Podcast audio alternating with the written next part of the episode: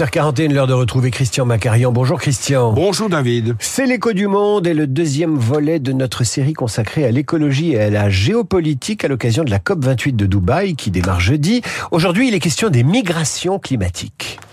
Les migrations de population dues à des changements climatiques sont une vieille histoire dans la longue destinée humaine.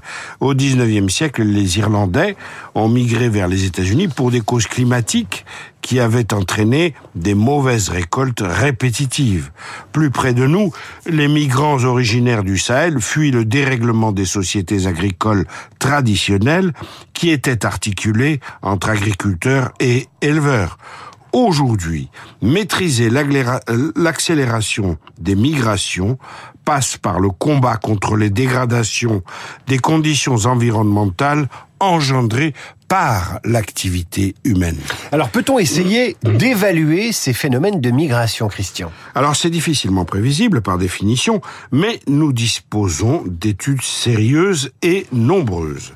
Selon l'IDMC, Internal Displacement Monitoring Center, une institution très sérieuse qui comptabilise les déplacements internes des populations.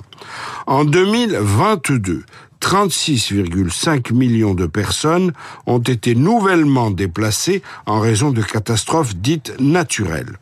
Les cinq pays comptant le nombre de déplacements les plus élevés sont le Pakistan, les Philippines, la Chine, l'Inde et le Nigeria.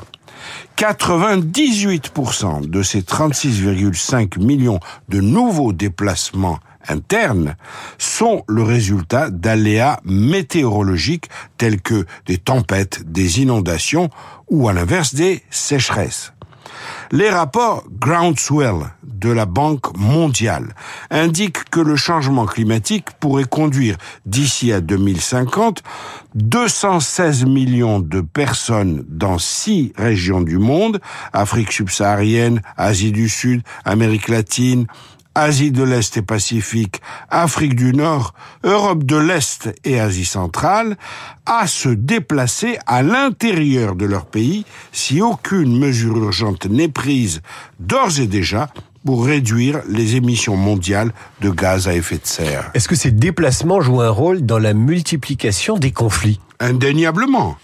Au Darfour, à l'ouest du Soudan, c'est la sécheresse et les tensions entre les populations affamées qui ont servi de point de départ à une guerre très meurtrière qui a duré de 2003 à 2020.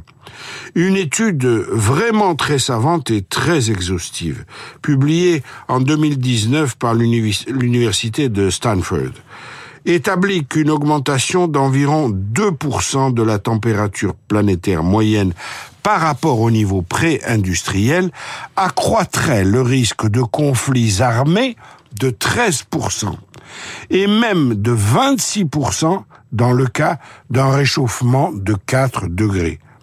Le pire, c'est que l'intensité des conflits serait aggravée et que leur durée se verrait allongée. Si vis pacem parabellum, la vieille locution latine est en train de muter. Si tu veux la paix, ne prépare plus la guerre, fais plutôt baisser la température globale. En latin, dans le texte, Christian Macarian, à demain pour la suite de cette série.